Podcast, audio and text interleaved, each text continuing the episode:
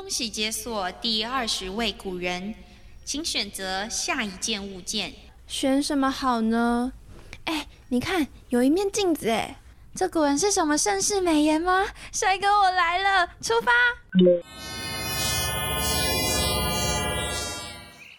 你看，那里有一个被扶着的老人，该不会是我们今天要寻找的古人吧？不会吧？我们要找的不是年轻帅气的小哥哥吗？唉，老爷，你为何叹气呢？丫头，你说我长得真的很丑吗？唉，怎么会呢？你不难看呐，真的不难看。你你很慈祥啊。长得很慈祥，他说话好委婉哦。我开始好奇这老头是哪位了。日记本上显现了，原来是欧阳修啊！好，那今天就让我们一起来认识欧阳修吧。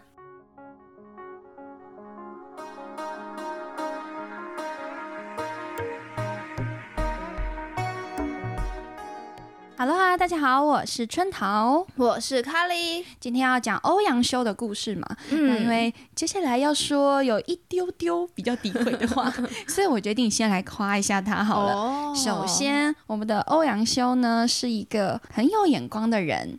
唐宋古文八大家当中，什么王安石、曾巩、三苏、苏轼、苏洵、苏辙，都是经过欧阳修的提携，才能够站在文坛的领袖地位。那在思想教育上呢，欧阳修也推广了儒学，他也参加了政治的改革，庆历新政嘛。嗯，文学上呢，他就延续了豫园 CP 韩愈、柳宗元他们的古文运动。对，那因为欧阳修的性格刚正不阿嘛，没错，遇到事情也很有自己的判断能力，所以他也写了非常多的翻案文学，嗯，引领了一段的遗古思潮。除此之外呢，他还有一些小兴趣，那就是考古，研究一些金石文学、古文啊、古器具啊、古的那青铜器上面那些字是在写什么啊？对，他也是第一个把。金石相关的知识结合成一本书的人，嗯，他不是叫自己六一居士吗？对，那不是六一儿童节的六一哦。这六个一呢，就是琴棋书画。如果你把画替换成那个金石的话，考古再来一壶酒和一个老翁，就是他本人，欧阳修本人，加起来就会是六一居士。嗯，所以欧阳修在各方面都是很有成就的人。那夸完之后呢，我们就来讲一些欧阳修的轶事好了。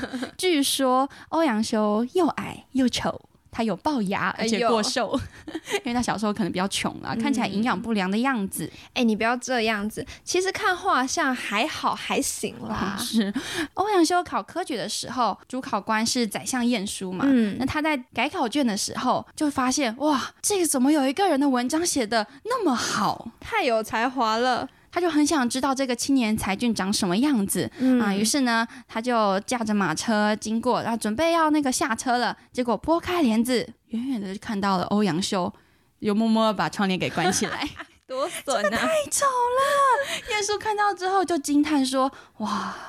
原来是个目貌瘦弱的少年呢，就是说他丑，所以晏殊本来想要亲自下车找他聊天的，结果看完之后觉得还是算了，就让彼此就是停留在最美好的时刻吧。你知道赵传老师有一首歌叫《我很丑，可是我很温柔》，大家都有听过吧？有有有有有。但欧阳修一定没听过。欧阳修表示我很丑，但我不温柔。嗯，何止不温柔嘞，他根本超刚的，只要遇到不爽的人，就会直接。写信骂他，而且直接寄到他家门口。这位大哥呢，骂人的时候，因为他很聪明嘛，逻辑清晰，根本鬼才，鞭辟入里，拳拳到肉。他做人还不留余地，哎呦，他专挑那些位高权重的人骂，官越高我越骂，很任性吧？哎，在看欧阳修的故事的时候，我们都很好奇嘛，他是怎么一次又一次的活下来的？他他八字绝对很重。其实我觉得欧阳修会有这样一个直言不讳的性格，和他幼儿教育很有关系哦。因为他爸爸欧阳关呢是个超好的地方官，两袖清风，薪水不高，可是呢都捐给了需要的老百姓。所以欧阳修小时候啊，家里就很穷嘛。他爸爸呢，五十六岁才生了欧阳修，算是老来得子哦。加上家里条件不好，在欧阳修四岁的时候就过世了。欧阳修妈妈只好带着小欧阳修去了随州投靠欧阳关的弟弟欧阳业。但欧阳妈妈呢，也不是一个普通的妈妈，她出身江南贵族啊，有读书的。加上丈夫的影响，欧阳妈妈的性格也很要强啊，有担当。所以在欧阳叶家住了没有多久，就想着我要搬出去嘛。但搬走之后，问题又来了，没有钱呐。而且她寡妇的身份蛮难找工作的耶。嗯，而且还要照顾孩子，但。女人当自强嘛，欧阳妈妈还是求来了一个缝衣服的工作，就是在家里做裁缝，一件呢可以赚多少钱那一种，家庭代工。哎，对对对对对，也方便照顾小欧阳修，日子勉勉强强也能维持。但随着欧阳修的长大，读书又成了新的问题，活着都不容易，吃饭都吃不饱了，还怎么想要读书呢？对啊，一般人在这种情况下，可能就会放弃读书，哎，不读了，直接去种田之类的。But 这对母子啊，可不是一般人。欧阳修在发现小伙伴都去上学了，但自己嗯怎么没有去的时候呢，就冲去找妈妈说：“我要读书，要求妈妈我要读。”太感人了吧！哎，我要是有这种求知欲，小时候就不会被骂。欧阳妈妈听完了，哎呀，非常的感动啊，同时呢也很无奈嘛，因为自己实在是没有钱供儿子上学。于是机智的欧阳妈妈呢，就想出了一个方法，用树枝在地上。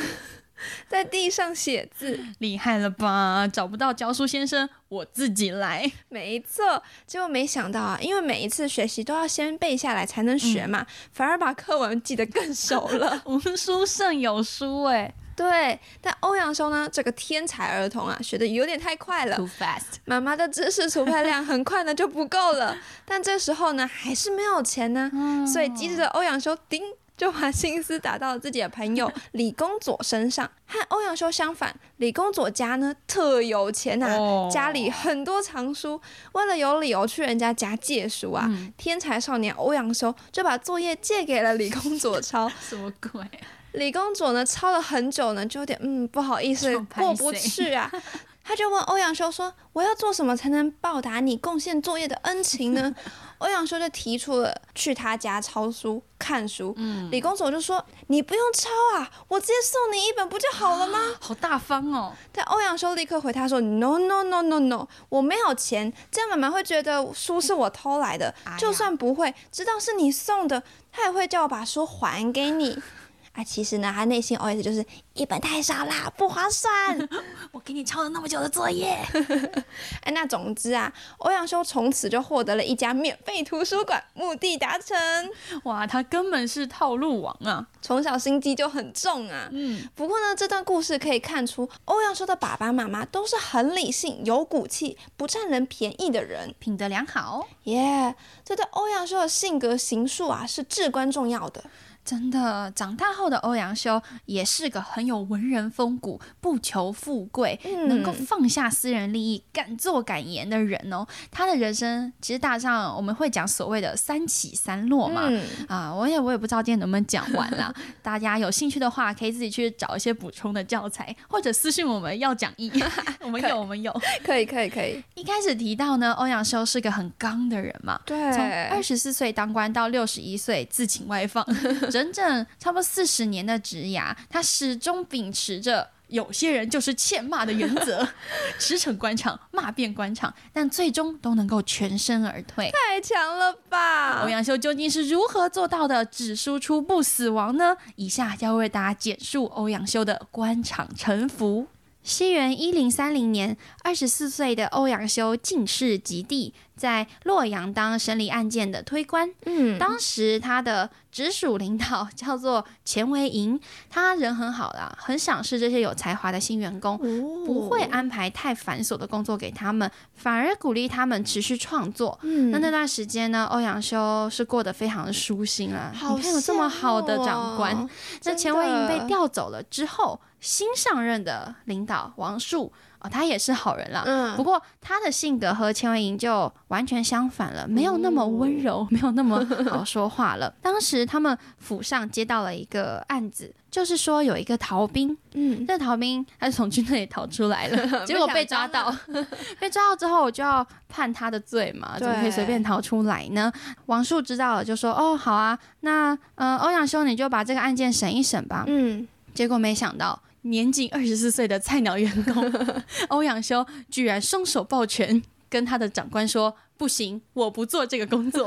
哇哦，好勇，” 王叔就说：“哈，我叫你做你就做，你哪有那么多理由？”啊但因为他还是个好人嘛，所以他还是讲说、OK，那为什么你不做喽？啊、欧阳修就说了，逃兵的罪应该是由军队来审理，嗯不是由我们在做的，这就是职权的问题，我们不应该越俎代庖。那王叔就很生气了，他说：“我之前当了那么多年的领导，我们每一次都这样审的，就怎么到你家就不能做了？”所以他还是跟欧阳修说：“你就把这个审一审，赶紧弄一弄，这很简单就过去了。嗯，哎，没想到十天之后，王树突然火急火燎，赶快跑来，对，跑来找欧阳修，哎哎哎哎，那个逃兵那个你你审了没啊哎？呦哎呦，啊，我想说：“怎么可以审？我绝对不会做这种事。”他很坚持哦。哎，那这时候这时候王树就松了一口气啊，因为当时候在抓某什么事情。越俎代庖，就说文官不可以把你的爪子伸到了军队当中，不可以插手军中事宜，这是越权的行为，是非常嗯忌讳很大的一个罪。所以通过这件事情，王树就对欧阳修很有印象，对他嗯，印象很好。大改观啊，当他回到中央工作的时候，就极力的跟宋仁宗推荐说啊，这个年轻人非常的厉害不，错，直言不讳，能够来为朝廷效力。那欧阳修就到中央管阁这个地方进行培训，准备要当官了。而这时候的北宋呢，其实已经成立了七十多年，哦，因为内部的政治腐败跟外部那些外族的进犯，所以有点积贫积弱、举步维艰的状态。而朝堂上呢，就正在进行一 v 一的 battle，是来自范仲淹跟宰相吕夷简的。那范仲淹呢，就指着那个宰相吕夷简说：“你就是那个冗员，你就是那个任人唯亲、徇私舞弊的人，根本不适合，根本不配当宰相，我要嗯罢黜你。啊，那宰相吕夷简呢也很生气，就指着范仲淹说：“你不过就是一个文人，喜欢在那边结党营私，搞小集团，搞小团体，你才不配来这边当官嘞。”哦那这时候呢，因为宰相毕竟是宰相嘛，对那种大家族传承下来的，所以皇帝还是比较亲近他一点。当然呢于，是范仲淹就失败了，被贬到了江西饶州，所以他蛮冤枉的嘛。那你知道范仲淹这个先天下忧而忧，后天下乐而乐的人，嗯他是个有志之士嘛。是那有志之士的朋友还是有志之士，这时候就出现了两个人，一个叫做于禁，他就站出来为范仲淹辩护；另外一个人叫做尹珠，他更厉害了。他直接就说：“我就是范仲淹的朋党。哎 既然你要贬他，你要抓走他，那把我也带走吧。哇哦，那这件事跟欧阳修有什么关系呢？有什么因为关系？于禁跟尹珠都是管阁出来的，嗯等于是他的同窗。哦，他的同他的同学啊，他的同才呀，一起员工培训的人，所以看到了朋友这么认真的为有志之士辩护，他也没办法袖手旁观。可是他当时人微言轻，也不能说什么。对于是，呢，他就写了一封信，哎呦，寄给当时的左司谏，等于是很高级别的谏官了。嗯他叫做高若讷。信上的内容是什么呢？第一点，他说，虽然当时皇帝已经判了范仲淹的罪，也没有人敢出来替他讲话跟辩护，可是你不一样，你是谏官呢、谏官就是要这个时候可以说话的人。你的工作耶，可是你却不敢站出来。好，如果说你很害怕宰相的权利，嗯你很害怕引火烧身，好，那我我欧阳修也可以理解。但是你千不该万不该在公众场合去诽谤说范仲淹他们是罪有应得，这根本是莫须有的罪名，怎么可以随便戴帽子在人家头上呢？那我这样已经算是很文明的说法了。事实上，大家如果去看这篇很有名的信，叫做《与高斯荐书》的话，你就会发现信中呢，就是对这个高若那极尽的讽刺、极尽的挖苦、极尽的羞辱。好，有兴趣自己去搜搜看。对，那像这样的一个菜菜菜菜到极致，甚至连官还没有当的一个人，居然写了这样的一封信去骂人，去骂一个高官，真的很想当对啊，想当然他就被贬官了，嗯，还没当到多少就已经被贬喽，他就。被发配到了夷陵这个地方，就那个诸葛亮那一集有讲到魏蜀吴，蜀输给吴。就叫做夷陵之战，对，同样的一个地方。可是那时候的欧阳修并没有为此而觉得很郁闷，反而他很自信自己一定能够回来。他就是个阳光 boy，他是个阳光少年，有信心啊。四年之后，西夏大举入侵宋朝，宋仁宗觉得不行，我得开始做事了，我要国家要没了，对我要改善一下我朝中的这些败坏的情况。于是呢，他就启用了范仲淹这一票，加包括欧阳修，嗯，主张庆令变法的人。欧阳修就被任命为谏官，这就是一个可以嘴炮的官呢。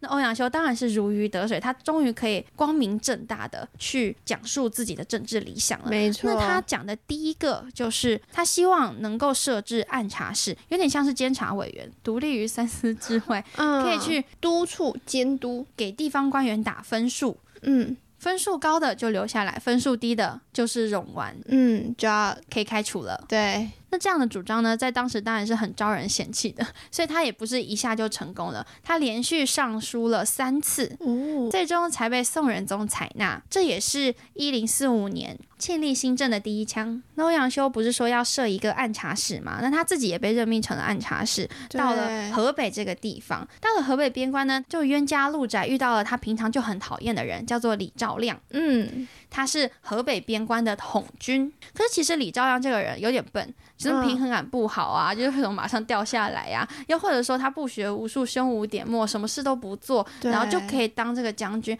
那你就会想说，到底为什么可以当将军，怎么会用他呢？那是因为。他的爷爷跟爸爸很强，有真才实学，而且他的姑姑是太宗的皇后，原来是关系户啊！他是皇亲国戚耶。那欧阳修为什么会讨厌他呢？为什么？在一次平乱的战争中，李兆亮居然把叛乱士兵的妻女分给自己的手下。哦，你看这是多么禽兽的事情！没有人性啊！但是因为你知道，你看姑姑这么厉害，爷爷跟爸爸都是那种开国级的将军，所以没有人敢动他，哪怕所有人都很讨厌他。但我们的欧阳修可不管，他就是敢顶着压力直言不讳，写了十几二十封信给宋仁宗。说李昭亮的不是，那宋仁宗最后虽然没有判李昭亮的罪，可是这件事情着实把李昭亮给吓得不轻，他就赶紧把这些妻女全部都放了。到目前为止，好像欧阳修的理念都有在推行当中。对，可是事实上呢，随着宋朝跟西夏签订了一些合约之后，嗯，社会变得比较和平，所以。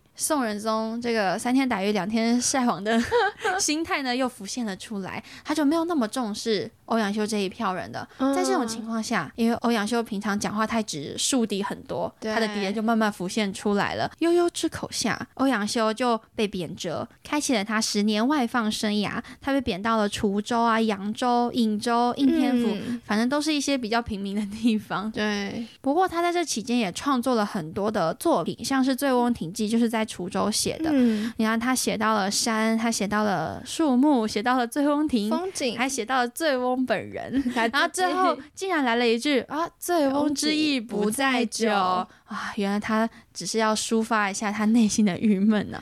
那虽然他平常就是借酒消愁，很难过，对。可是呢，他并没有就此放弃，反而是很为地方上的人民做事。嗯，这样长期的耕耘之下呢，地方的百姓啊，还有官员啊，都纷纷的说：“欧阳修好，太棒了，good，爱他。”在众人赞扬的情况下，欧阳修在四十八岁的时候又回到了朝廷当中，被提拔为了翰林学士，最终呢，甚至有做到副。宰相的位置哦，很高哎。而在当翰林学士六年间呢，欧阳修的嘴可没有停下来过。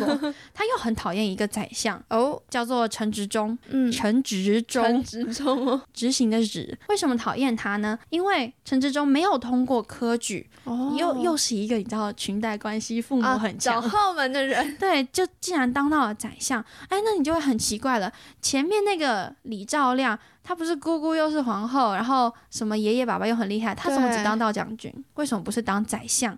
那是因为陈执中算是前朝宋真宗的老臣，他在宋真宗晚年的时候，极力的拥护仁宗嗯，当太子，所以仁宗最后才能够顺利的即位。哦，当这一台，这一台的关系，所以即使陈植中犯了很多错事，欺压百姓啊，家中传出命案呐、什么嗯宠妻宠妾啊之类这些事情，被御史台的人弹劾，但是他都没事。那欧阳修就觉得不行，这样的人不可以留在我的眼前，我一定要 嘴让他消失。于是他又写了一封信，哎呀，这次他写信的对象厉害了。直接骂皇帝，直接寄到皇帝家。皇帝打开来想说啊，要许我又是欧阳修的。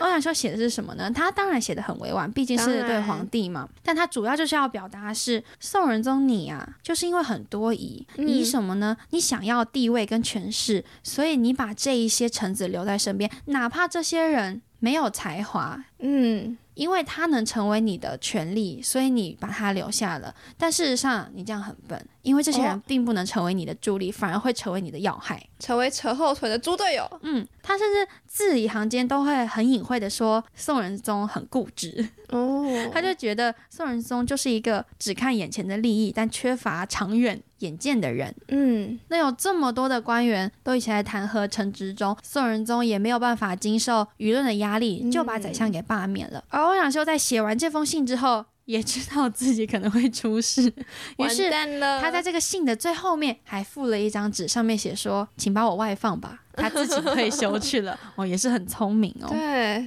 但因为这时候欧阳修的风评很好，很多人都站出来为欧阳修说话，说朝中还需要这样的人才，皇帝你不要把他真的贬谪掉了。所以这一次欧阳修有留下来，嗯，但差不多到了他六十岁左右的时候，那时候是宋神宗了。嗯，宋神宗很喜欢王安石，所以庆历变法下一个就是熙宁变法。对，所以本来欧阳修他算是新党，后来他又变成了保守的旧旧党。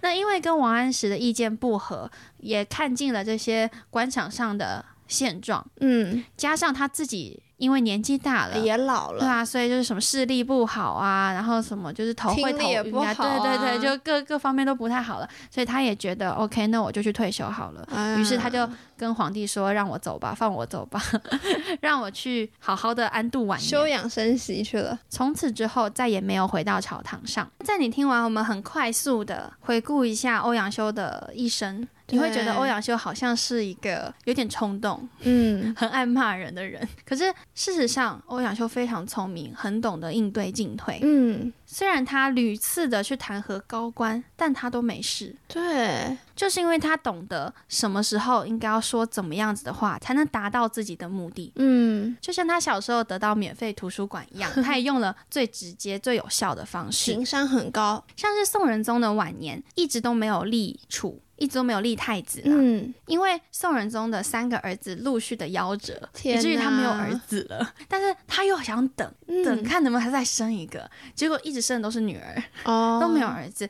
可是宋仁宗那时候已经不行了，甚至有传出说他已经有点疯癫了。啊，可以去查这一段故事，就是说他会突然跑出来骂人呐、哎然后那个上朝上一上就会昏倒。那时候就是宋仁宗的状况已经有点不太稳定不太，妙了，所以所有的朝臣都很害怕。很紧张啊，如果你没有继承人的话，你一走那怎么办？谁要来当这个皇帝？对，所有人都会来抢，嗯。到时候宋朝就会大乱。完蛋，没有一个人覆巢之下不会有任何人能够逃出来，所以欧阳修这时候就写了两封信，嗯，一封动之以情，一封晓之以理，双管齐下呢，就建议宋仁宗，你可以先去宗室当中选一个你喜欢的小孩，对，当成养子，立他为皇子，让他先来继承，这对你来说是好的，对整个国家也是好的。嗯，那宋仁宗虽然还是想要再撑一下，再等等看儿子，可是都过去那么久了，他也有点放弃了。对，于是就采纳了意见，所以仁宗的下一个宋英宗，嗯，并不是皇帝亲生的，亲儿子，而且加上他上位的年纪太小，朝臣就只好让太后垂帘听政。嗯，可是虽然他们之间有母子的关系，但是并没有母子的情分啊，对又不是他亲生的。所以当宋英宗做出一些太后不喜欢的事情时，嗯太后就想要把这个皇帝废了。嗯而这时候，欧阳修又挺身而出，就写了一篇表面上在夸赞太后哦，很棒，愿意这样出来帮忙把持朝政。另一方面，也暗暗的告诉太后，你有这些是因为我们尊敬你，对，尊敬你，维持了宋仁宗的遗愿。可是，倘若你越举了，想要推翻掉这个皇帝呢，那可能你的位置也不保了。嗯从此之后，太后就没有想要把这个皇帝给罢黜的想法了。欧阳修是一个不喜欢左右逢迎，但事实上他做的很好的一个人，这不能叫左右逢迎啦，懂进退。对，这也是我觉得虽然欧阳修有点坏，但也有点可爱的原因。没错。对于欧阳修，或对于我们有什么想法，请留言给我们，也可以来 IGFB 找我们聊天，或者有错误都能和我们讨论。欢迎质疑声，希望大家诸事顺心，天天开心。下次见，拜拜拜拜